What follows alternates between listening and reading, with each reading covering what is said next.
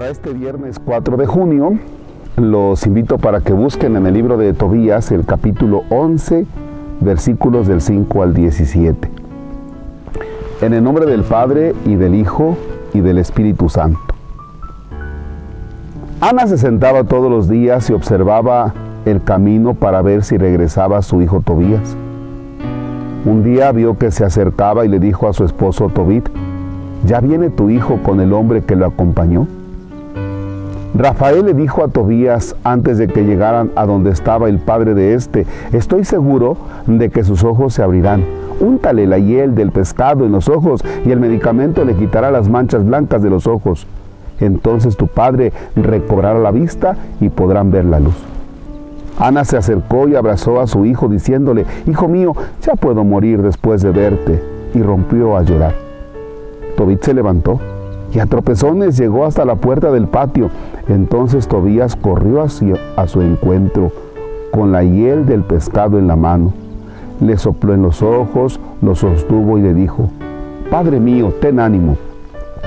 Entonces le untó el medicamento y con sus dos manos le desprendió las manchas blancas que tenían los lagrimales. Tobit, al ver a su hijo, lo abrazó entre lágrimas y le dijo, Hijo mío, luz de mis ojos, ya puedo verte.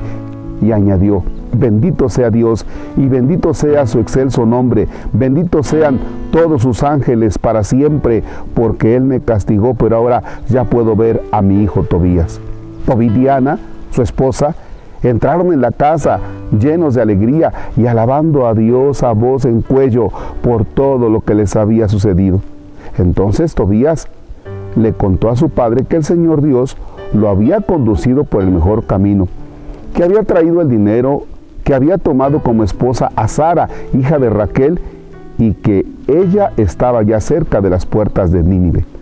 Tobidiana, llenos de alegría, salieron al encuentro de su nuera a las puertas de Nínive.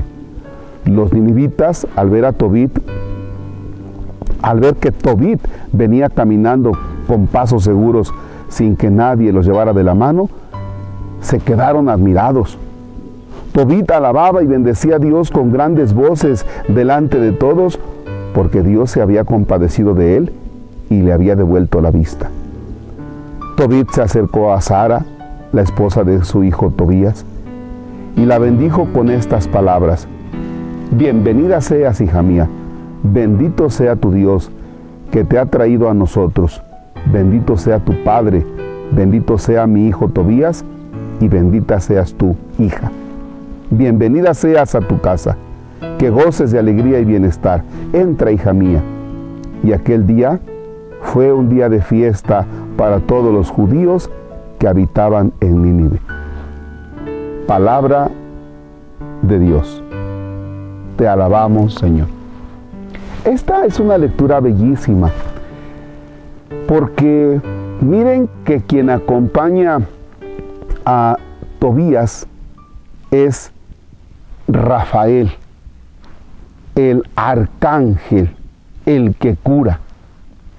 Y Dios hace presente, se hace presente por medio de este arcángel que acompaña a Tobías y que le devuelve la vista porque le dice, mira, ¿sabes qué?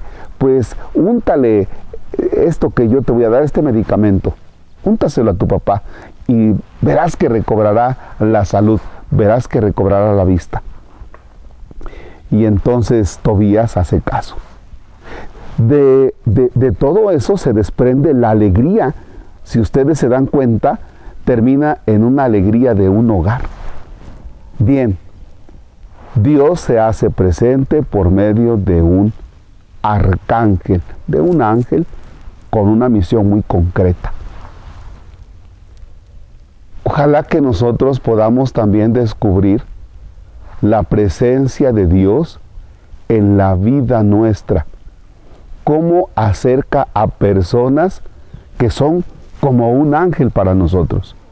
Y Dios Dios no es que se haga presente de una manera así extravagante, espectacular, que de pronto se te aparezca en tu casa, sino que Dios se va haciendo presente por medio de cosas muy sencillas, por medio de personas y de personas que tienen acciones para contigo que tú dices, no, pues aquí nada más se trata de la obra de Dios.